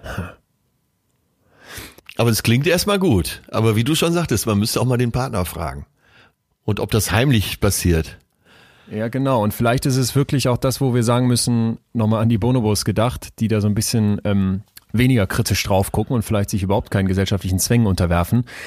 An welcher Stelle ist das Haus gemacht? Ja. Weil wir sagen, sowas geht nicht, sowas darf nicht sein. Und an welcher Stelle berichtet sie uns hier aber einfach ein positives Gefühl? Und wenn da am Ende keiner, wirklich keiner was von den dreien dagegen hätte, bitte um Gottes Willen, warum nicht? Ja, ich kann hier, ja, absolut, wenn alle damit einverstanden sind. Ich kann hier gleich zu Hause mal den Selbstversuch machen, aber äh, ich kann dir schon sagen, wie es ausgeht. Ich sag nur so viel, ich lasse die Deckung lieber mal oben. Weißt du, was, weißt du, was auf jeden Fall helfen wird, wenn du das in so einer Metapher wie mit dem Marmeladenglas verpackst? Ja. Also Mareike, falls dein Freund das noch nicht weiß und du musst ihm das noch gestehen, dann genauso wie uns jetzt hier heute mit so einem Bild anfangen, das erstmal so ein bisschen Verwirrung und Unklarheit schafft und dann, das ist ja viel schöner, als zu sagen, hey, Ja. ich äh, hab Also da noch wen anders. Liebe ist wie ein Marmeladenglas, kann man teilen. Ja, Wenn ich noch, äh, die ganze Sache hat noch einen Pferdefuß, weil für Ehrlichkeit gibt es keinen Ersatz. jo. Und Das stimmt. Das Und spielt damit rein. Das stimmt. Ja. Also Das äh, stimmt. ihr Freund muss ja auch die Chance haben, sich zu entscheiden. Ja, dazu Hat sie jetzt uns nichts zu gesagt, ob das Nee. der Fall ist oder nicht, ne? Genau. Wir, wir dürfen, wir, vielleicht rufen wir sie mal äh, auf, sich nochmal bei uns zu melden. Es wird ja diese Folge geben, wo es ums, ums Fremdgehen, vielleicht auch um polyamore Versuche Ja. ähm, gehen wird, äh, uns noch ein bisschen mehr Details anzufüttern. Da würden wir es nochmal aufgreifen, aber ansonsten hast du einen dicken Stein ins Wasser geschmissen. Ähm, die Wogen glätten wir alsbald, oder? Dann möchte, ja, dann möchte ich in diesem Umfeld aber auch nochmal Laura vom Bodensee, die in Amsterdam Psychologie studiert, aufrufen, äh, uns mal ein Echo zu geben auf deinen Rat, doch von sich aus mal Männer anzusprechen. Das geht mir auch nicht mehr aus dem Kopf. Ach, jo, letzte Woche die große Frau, die sagt, mit sie ist so selbstbewusst, steht im Club und es ärgert sie, dass die Männer sich, nie, sich nicht melden. Ja, genau. Die Männer sind stimmt. nicht selbstbewusst, eine selbstbe genug, eine selbstbewusste Frau anzusprechen. Ja. Ah, da, dazu passt auch noch was ganz Gutes, was ich finde, wir noch ergänzend wissen sollten, vielleicht auch zum, zu, als Klammer noch zu diesem Gleich und Gleich gesellt sich gern. Ja. Ne, Es gibt also eine, eine ganz äh, große Theorie in der Psychologie, Similarity Attraction oder Similarity ja, ja. äh, erleichtert Attraction. Ne? Gleichheit erleichtert Anziehung. Genau. Gleiche Attraktivität zum Beispiel, Genau. gleicher Bildungsstand, gleiche Intellektualität. Gleiche Hautfarbe und so weiter. Vielleicht ganz witzig, weil eine Studie, die ich Oh, selber das, mal durchgeführt das musst du habe. rausnehmen. Was denn? Ich glaube, das musst du leider rausnehmen. Sag's nochmal dann. So war, wie du hast gesagt, gleiche Hautfarbe. Weil, äh, so richtig wie es ist, werden wir eine Diskussion da lostreten. Nee, das lassen wir jetzt genauso drin Okay, und dann gut. wollte ich doch gerade von einer Studie erzählen, Gut. Die ich selber durchgeführt habe und wo es genau darum geht. Ist auch hochinteressant, dass du gerade gesagt hast, das müssten wir rausschneiden. Dann sag das aber bitte mal ja, so dazu. Sag das bitte mal Ja, dazu. nee, ich lasse das, wir lassen das hier alles so drin. Ja. Das ist doch wichtig. Ja, Das, gut. Wir, wir, Okay. wir, vielleicht mal kurz zur Info, wir schneiden übrigens sowieso, wenn überhaupt mal hier und da ein M und ein R raus oder wenn wir uns mal irgendwie versprochen haben, aber ansonsten bleibt hier eigentlich eh fast alles 100% drin und das jetzt finde ich ganz wichtig genauso auch. Was habe ich gemacht?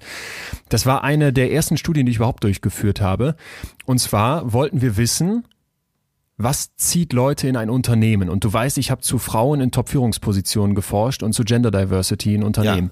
Und mich hat interessiert, ist es so, dass die Leute eben von Gleichheit angezogen werden Ja. oder von Unterschiedlichkeit, weil sie Diversity mittlerweile als etwas Wertvolles erachten? Ne? Ja, kann man ja. sich vorstellen. Ja. Und jetzt kann man sich auch vorstellen, dass so eine Führungsetage von einem Unternehmen eine gewisse Außenwirkung hat.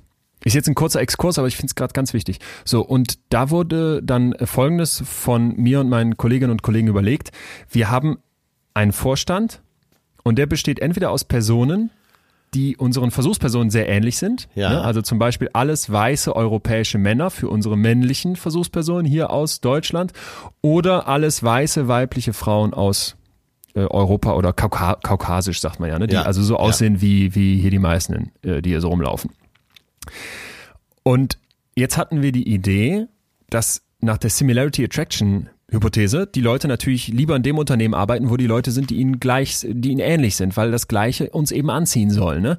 Und jetzt haben wir dann gesagt, aber es ist ja mittlerweile so, dass doch alle behaupten, ach nein, Vielfalt ist gut. Ne? Und ich habe ja überhaupt, bin hab doch nichts gegen Ausländer. Und wenn da jemand eine andere Hautfarbe hat oder ein anderes Geschlecht, das finde ich toll. Oder wenn jemand aus, aus äh, asiatisch aussieht, um das jetzt mal so platt zu sagen, super. Und dann haben wir genau das probiert. Was passiert, wenn wir diesen Vorstand verschiedene Hautfarben haben lassen. Wir haben so die Fotos verändert, ne? Die Leute, die da abgebildet wurden. Und verschiedene Ethnien und so weiter, Geschlechter unterschiedlich. Und jetzt haben wir Folgendes gefunden. Wenn du die Leute, die Leute direkt fragst, wo willst Ja. du lieber hin? Dann sagen alle, ja, Diversity super, Vielfalt klasse. Und dann haben wir eine Methode benutzt, die ist jetzt ein bisschen kompliziert, aber es geht im Grunde um, ein, um einen ganz einfachen Punkt. Wir erhöhen, wir maximieren deine Anonymität. Du Okay. kannst völlig anonym antworten, ohne dass quasi jemand dir indirekt über die Schulter guckt. Was passiert jetzt? Jetzt sind die Leute plötzlich voll auf dem Similarity Attraction Ding. Das heißt, jetzt sagen die, nee, also ganz ehrlich, ist mir, ich finde das eher blöd, dass da jemand mit einer dunklen Hautfarbe im Vorstand ist. Jetzt möchte ich lieber zu den weißen Männern, weil ich bin ja auch ein weißer Mann. Oder ich möchte zu den weißen Frauen, weil ich bin auch eine weiße Frau. Verstehst du? Verstanden, ja. Und, und das ähm, hat mich so als Ergebnis nicht mehr losgelassen, weil es mir zeigt, wie geheuchelt auch ganz viel da stattfindet, wenn es um Diversity geht, was eben für mich eine Herzensangelegenheit ist, weil ich darin so viele Vorteile sehe und halt gleichzeitig weiß um die Muster, die in unseren Köpfen wirken. Ne? Und da scheint dieses Gleich und Gleich gesellt sich gern doch nach wie vor ein Riesenpunkt zu sein. So, und deswegen gilt das Ja. auch für ja, Hautfarbe. Darf ich dich mal mit deiner eigenen Waffe schlagen, mit der du mich Ja. an solchen Stellen das immer wieder äh, aus den Schienen Los. wirfst? Ja. Ich kenne aber äh, Pärchen unterschiedlicher Hautfarbe, die Ja, ja. wirklich sehr, sehr glücklich miteinander sind. Bitte. Nur- Danke, das ist auch wichtig. Nicht, dass jetzt rüberkam, dass ich das anders meine. Im Gegenteil, ähm, kenne ich auch und ist, ist, ist ja auch, liegt auch auf der Hand. Was ich jetzt hier gerade beschrieben habe, sind also Mittelwerte von hunderten Leuten, ne, wo wir also Tendenzen ab, absehen können und es ist auch nicht so äh, plakativ, wie ich das jetzt hier gerade beschreibe, damit man überhaupt versteht, worum es ging. Ja. Du hast Aber ja auch eine Grundsatz Studie her- zitiert und das ist wichtig. Ja, genau. Genau. Wenn es auch meine eigene war, aber es war halt eine Studie an der Stelle, wo wir das beschreiben konnten, was ich hier eigentlich eben so im Halbsatz gesagt habe. Ja, aber das hast du nicht so auf den blauen Dunst rausgehauen, weil du äh, dreimal in Münster über den Prinzipalmarkt gegangen bist und den Eindruck hattest. Stimmt. Ja, Okay, Das ist ja stimmt. wichtig, das zu unterstreichen. Ja, danke. Und ähm, so, jetzt ist ja also die Idee, um es kurz abzuschließen, gleich und gleich gesellt sich gern. Stimmt das denn überhaupt? Suchen wir uns denn wirklich Leute, die so sind wie wir, ne? Und ist es dann sowas wie Hautfarbe oder Geschlecht oder was weiß ich was, äh, Lieblingshobby oder Musik, die man hört?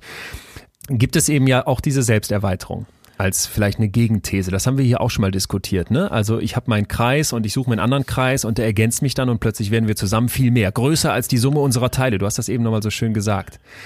Und jetzt scheint es tatsächlich so zu sein, und ich sage das extra vorsichtig, weil die Studienlage ist dünn, aber es deutet einiges darauf hin, dass wir am Anfang uns Leute suchen, die in, also so für den ersten Kontakt, dass wir uns da Leute suchen, die tatsächlich gewisse Übereinstimmung mit uns haben. Also wir suchen uns jetzt nicht völlig andere Leute. Ne? Es ist, Ja, die Wahrscheinlichkeit ist einfach geringer, dass ein Opernfan jetzt mit so einem Heavy Metal Menschen rumhängt. Kann passieren, keine Frage, aber es ist unwahrscheinlicher. Und dann aber, und jetzt finde ich, wird's hochinteressant und da kommt eben wieder dieses Michelangelo-Ding rein. Ja. Dann aber im zweiten Schritt, wenn es jetzt länger halten soll, uns besonders dafür interessieren, was diese Person mitbringt, was unserer Idealvorstellung von uns selbst entspricht, aber was wir denken, dass es uns fehlt. Ja. Also ganz konkret gemacht, Atze denkt, es wäre total toll, weiß ich nicht, liebevoll zu sein und du denkst, das bist du nicht. Ist Ja, jetzt, ist jetzt okay. hypothetisch. Ja. Und jetzt findest du jemanden, der extrem liebevoll ist, dann wird diese Person dich besonders anziehen, weil sie eine Qualität mitbringt, die deinem Ideal selbst entspricht und die du selber nicht hast. Aha. Und das ist doch, äh, finde ich, vorstellbar, oder nicht? Ja, das ist, äh, das ist ja nicht nur, sagen wir mal, vom Charakter her vorstellbar oder von der Persönlichkeit, sondern eben auch von der Körperlichkeit. Wenn du s- findest oft attraktiv, was du an dir selber eher bemängelst. Ich habe jetzt nicht gerade ein Hollywood-Kind, um das mal vorsichtig auszudrücken. Und wenn ich, wenn ich eine Frau sehe mit einem Moment, ist dein Kind eine, ist dein Kind eine Problemzone von dir? Ja, knapp davor, würde ich sagen. Also Echt? alles, alles gut, aber äh, ist eben nicht so wie bei George Clooney. Auf Pressefotos einmal Photoshop. nee, das nö. Ich, mittlerweile weiß ich ja, wie man gucken muss. Aber nein, alles gut, alles gut. Äh, Okay. Bin ganz zufrieden. Nur ähm, da stelle ich immer wieder fest, wenn jemand, wenn eine Frau über die Straße läuft und dann ausgeprägtes Kinn, dann passiert irgendwas in mir. Tatsächlich. Also ich möchte die dann nicht sofort äh, anspringen, aber Micro-Moment? äh, Micro-Moment, ich, äh, ja, ich gucke da hin und finde das attraktiv. Und da versucht wohl äh, irgendwas in mir für den etwaigen Nachwuchs, den ich mit dieser völlig fremden Frau habe, die da über die Straße läuft. Ach so, Das jetzt auszugleichen. Ich. Ja? Geil. Okay, die tiefenpsychologische Analyse von dir selbst ist zu sagen, mein Kind ist so eine Katastrophe, das habe ich im Hinterkopf, deswegen, wenn da ein schönes Kind vorbeiläuft. Genau, dann äh, sehe ich da eine Optimierung für den Ja. Nachwuchs. Ah, so wie Immu Immunsysteme ja auch immer über die Pheromone versuchen, äh, sich zu verlinken. Ja, verstanden. Ja. Ja, verstanden. Gut, die Studie, die ich eben hier äh, anbringen wollte mit dieser Idealvorstellung von einem selbst, da ging es eben darum, dass, dass uns dann nicht die Qualitäten anziehen, die uns ähnlich sind, sondern eben genau die, die Genau. uns ergänzen, wohl aber auf den Charakter eher Weil wir uns verbessern wollen. Aussehen. Ja. Ja, und weil wir vielleicht diesen Michelangelo-Effekt unbewusst schon mal erlebt haben genau. und im Kopf haben. Ne? Wir Ja, wissen, ja, dass wir ja. auf Menschen stoßen können, die das Beste aus uns rausholen oder die uns äh, zu dem bringen, was wir gerne wären. Und das finde ich, kann man total nachvollziehen. Wie gesagt, also ich habe hab Leute, die haben mir schon, äh, das Leben gerettet ist jetzt völlig übertrieben, aber die haben mir schon oft genug, wenn ich es übertrieben habe, die Grenzen aufgezeigt, die ich brauchte. Und das ist dann unglaublich gesund und wichtig für mich. Ja, Elon Musk müsste eigentlich mit Mutter Teresa verheiratet werden. Zum Beispiel. Da könnten die sich gegenseitig ausgleichen. Elon Musk hat ja tatsächlich mal einen Paarpsychologen gefragt, so rechnerisch, wie viel Aufmerksamkeit eine Partnerin pro Woche braucht. Er wollte das schwarz auf weiß. Nein. Ist er eher so ein in, in Technokrat. Minuten oder sowas. Äh, ja, Stunden dann. Wie viel Aufmerksamkeit ein Partner in Stunden in der Woche braucht. Krass. Und? Nachdem seine zweite große Beziehung gescheitert war. Ich weiß nicht, was dabei rauskam. Ich habe nur die Biografie gelesen, da steht's drin. Heftig. ja. so, so denken Macher.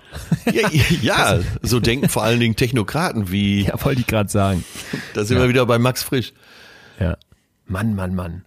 Darf ich noch ein Fass aufmachen? Ich habe hier, ich mir ehrlich gesagt, Ein letztes. mir gleitet die Zeit aus dem Auge. Ich äh, genieße das hier ey, so. aber mir kam gerade so eine geile Idee. Äh, Bitte.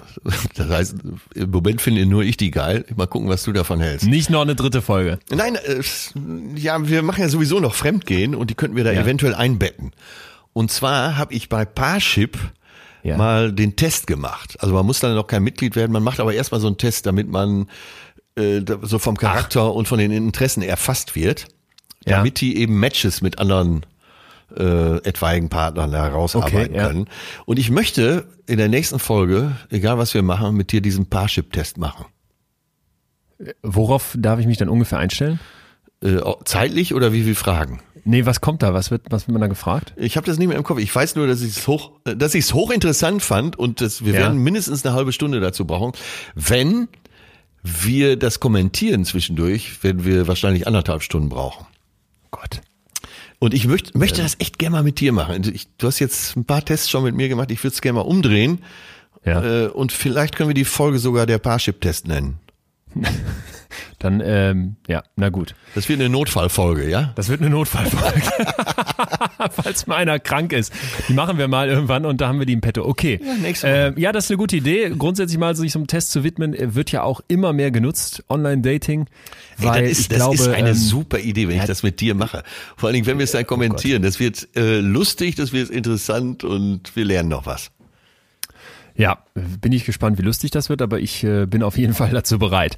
Was ich einfach noch erzählen wollte, ist, ist es nochmal, ähm, hier sitzen zwei hetero Männer, die sich unterhalten und manchmal, äh, wir versuchen das ja auch immer wieder, die, die, die Spannbreite aufzumachen durch Zuschriften und so weiter, durch Perspektivwechsel. Es gab auch noch ein Thema, was mich irgendwie total gecatcht hat und zwar berichtet eine Forscherin ähm, von einer Studie, für die sie ähm, 16 bis 23 Jahre alte äh, junge Frauen rekrutiert hat. Und dann hat die mit denen relativ lange Interviews geführt, also so ungefähr 90 Minuten über ähm, sexuelle Gefühle und intime ähm, Beziehungen mit, Ja. mit Frauen und Männern. Ja, also homo- und heterosexuelle Beziehungen, aber auch natürlich Freundschaften und über ihre Identität. Und sie schreibt, dass sie relativ bald ein sehr krasses Muster in den Daten gefunden hat und sagt, dass jetzt äh, für viele Frauen aus ihrer, aus ihrer Stichprobe dort die erste Erfahrung mit, äh, also die, die erste S- Same-Sex Attraction, also die erste homosexuelle Anziehung, Ja. in Momenten aufkam, als besonders starke emotionale Verbindung zu einem, zu einer Freundin gespürt wurde. Äh, Kann man sich vielleicht vorstellen, oder? Also, Ja, ja, ja, ja. ja, ja sie, auch eben äh, ein Mikromoment erstmal. Stimmt, stimmt, genau, das ist sehr gut. Und sie sagt dann halt zum Beispiel, ne, eine Frau erzählt dann, dass sie da eine extrem enge Freundschaft mit einer, mit einer besten Freundin hatte über fünf Jahre oder sowas. Die waren sogar ähm, Roommates, also haben sich da ein Zimmer geteilt, haben ihre Abende zusammen verbracht und sie auch mal ein bisschen so, weiß jetzt nicht, durch die Haare gegangen oder sowas, aber halt, ne, nix, nix krasses, äh, Filme zusammen geguckt und so weiter. Ja, ja. Und haben sich äh, Spitznamen gegeben und, und, und, und, und. Und sie sagt dann, also diese junge Frau, es war eigentlich im, im Prinzip komplett wie eine romantische Beziehung, aber eben ohne Sex. Ja. So, und ähm, die anderen haben das dann wohl auch immer wieder beobachtet und dann hat sich plötzlich was verändert, sagt diese junge Frau. Und zwar lagen die wohl in einer Nacht zusammen im Bett, äh, haben gekuschelt und geredet und die Gesichter lagen nah aneinander und sie meinte, dass sie dann richtig gepackt wurde von so einem plötzlichen Verlangen, ihre Freundin zu küssen. Ja. Ne? Und dann meinte sie, ihre Augen waren im Prinzip, im Prinzip zu und sie hätte aber gespürt, dass ihre Freundin das, das auch so empfindet. Und sie hätte es dann riskiert, sie zu küssen, leidenschaftlich zu küssen, sich über sie zu rollen, sie zu streicheln und dann wäre es halt richtig abgegangen. Ja. Und sie meinte, das wäre die Nacht einer, einer passionierten, der Beginn einer passionierten Liebe, Ja. die zwei Jahre anhielt. So, und jetzt kommt's und das hat mich so, das fand ich so frappierend. Diese junge Frau beschreibt dann, dass sie das völlig äh, confusing, verwirrend fand, ähm, also ne, dass, dass sie das gar nicht selber einordnen konnte und sagt, dass im Prinzip diese sexuellen Gefühle aus diesen Emotionen, äh, Emotionen rausgesprungen sind. Und sie sagt jetzt am Ende vom Interview zu dieser Forscherin, dass sie sich immer noch nicht sicher ist, ob sie lesbisch ist oder nicht und will dann wissen, was die Forscherin denkt. Und dann sagt die Forscherin, ich kann es dir auch nicht sagen. Und, und was finde ich so krass an dieser Geschichte? Nämlich diese Vorstellung, dass wenn das jetzt zwischen einem Mann und einer Frau passiert wäre, irgendwie da im, im Ja. Studium oder sowas, dann hätte es überhaupt nicht diese, diese Ja, Unsicherheit ja. gegeben. Das ist einfach völlig normal Das denke ich gewesen. jetzt Und auch das, schon die ganze Zeit. Plus der Konvention, die sie im Kopf hat. plus der Konvention. Und, und das finde ich ist einfach etwas, wo man vielleicht nochmal merkt, was wir uns hier für ein, für ein Korsett umschnallen als Gesellschaft, ne? Und wie wir so rumlaufen. Es ist ja immer noch so, dass es, also ich weiß die Zahl nicht mehr, aber sie hatte mich wirklich schockiert. Im Jahr 2018 war die, war die Prozentzahl derer, die in Deutschland sagen, ja, ich finde es okay, dass Mann und Frau, äh, Mann und Mann zum Beispiel ähm, eine, eine Beziehung führen. Das finden alle okay. Und dann hat man im Prinzip die, die Frage einfach noch ein bisschen weitergeführt, findest du es denn auch okay, wenn sich Mann und Mann öffentlich küssen? Und dann waren alle so, nee, um Gottes Willen.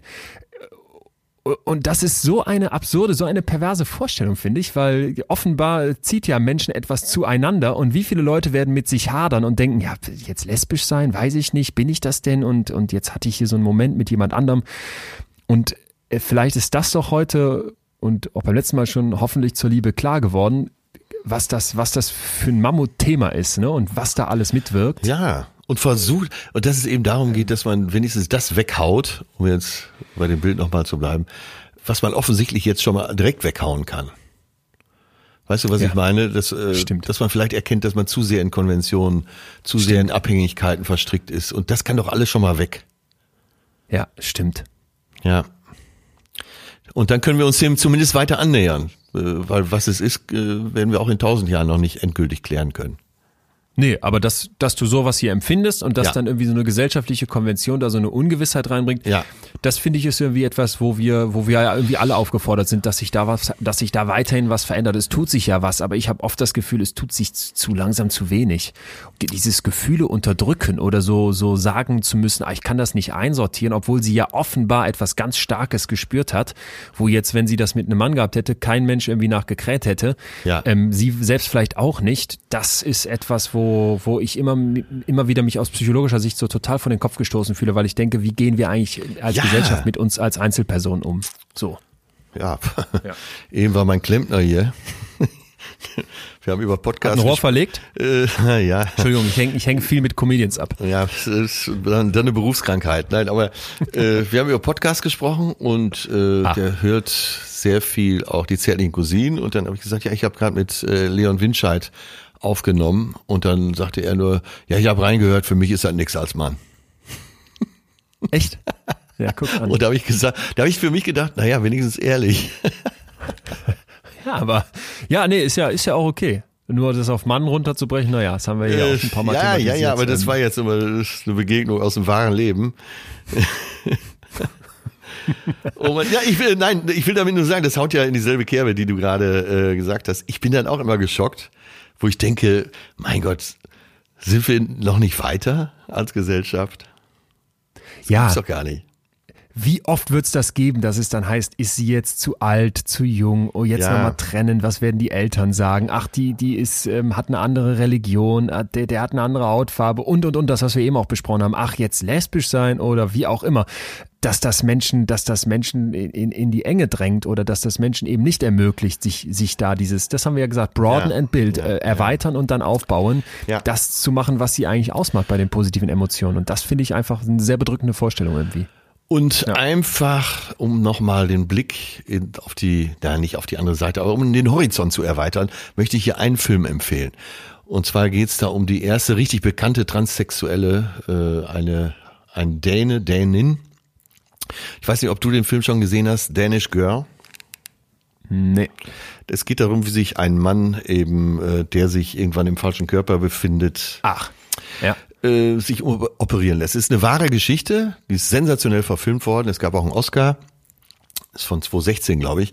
Und wenn du gleich mit, wenn dein Romantik äh, Level zu sehr im roten Bereich ist, gleich nach tatsächlich Liebe, Ja. dann versuch doch Danish Girl noch mal zu schauen. Du wirst es nicht bereuen.